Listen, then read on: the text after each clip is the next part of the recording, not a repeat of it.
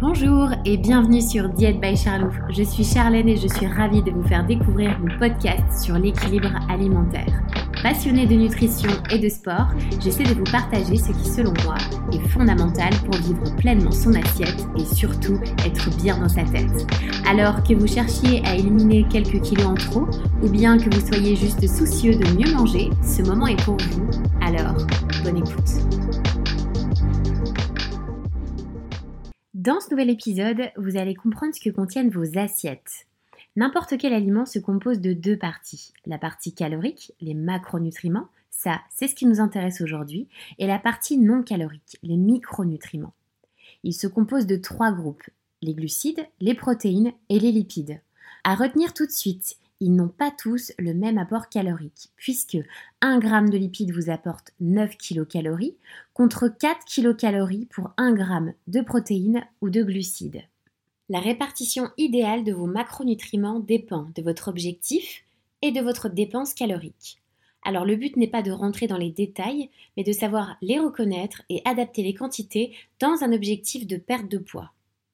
Pour commencer, les glucides, fournisseurs d'énergie numéro 1, souvent diabolisés dans les régimes, ce qui selon moi est une erreur. Pour comprendre, les glucides se répartissent en deux grandes familles, glucides simples et complexes. Dans les deux cas, ils vous apportent de l'énergie et si derrière vous ne dépensez pas cette énergie, vous la stockez sous forme de graisse. Alors les glucides simples sont souvent dans les aliments transformés, qu'on appelle aussi raffinés, comme les bonbons, les gâteaux, le chocolat.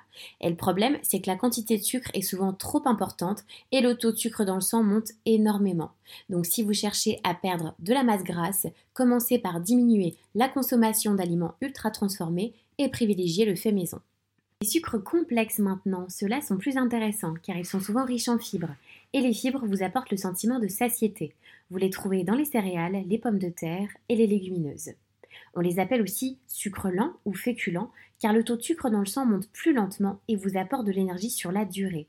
Si vous cherchez à perdre du poids, ne les supprimez pas de votre alimentation, mais intégrez-les en petites quantités tout au long de la journée, sans oublier de les associer à une belle quantité de légumes. Passons aux protéines maintenant. On trouve des protéines dans les aliments d'origine animale, tels que les viandes rouges et blanches, les poissons et les œufs. Mais pas que. Les légumineuses et le soja sont également source de protéines. Si vous cherchez à perdre du poids, je vous conseille vivement de les intégrer à chaque repas, voire même pour vos collations. Ce qui est intéressant avec les protéines, c'est qu'elles sont très rassasiantes et peuvent vous éviter d'avoir envie de grignoter. En tant que sportif, c'est à la base de mon alimentation pour le développement musculaire et avoir une meilleure récupération. Mais même si vous n'êtes pas sportif, c'est essentiel pour garder votre masse musculaire et aller chercher la perte de masse grasse. Pour finir, les lipides, ce sont les aliments les plus riches. Mais certaines graisses sont meilleures que d'autres. Pour aller droit au but, ce que vous devez éviter, ou en tout cas consommer avec modération, les fast-foods, les chips, les viennoiseries, les pâtes à. En tout cas, celles que vous devez plutôt privilégier sont les huiles végétales, les poissons gras, l'avocat, les oléagineux. Si vous cherchez à perdre du poids, attention aux quantités car les calories montent très vite. Pour vous donner un exemple, les amandes, même si elles sont très bonnes pour la santé, vous apportent plus de 600 kcal pour 100 g. Donc pour en consommer, je vous conseille pas plus d'une dizaine.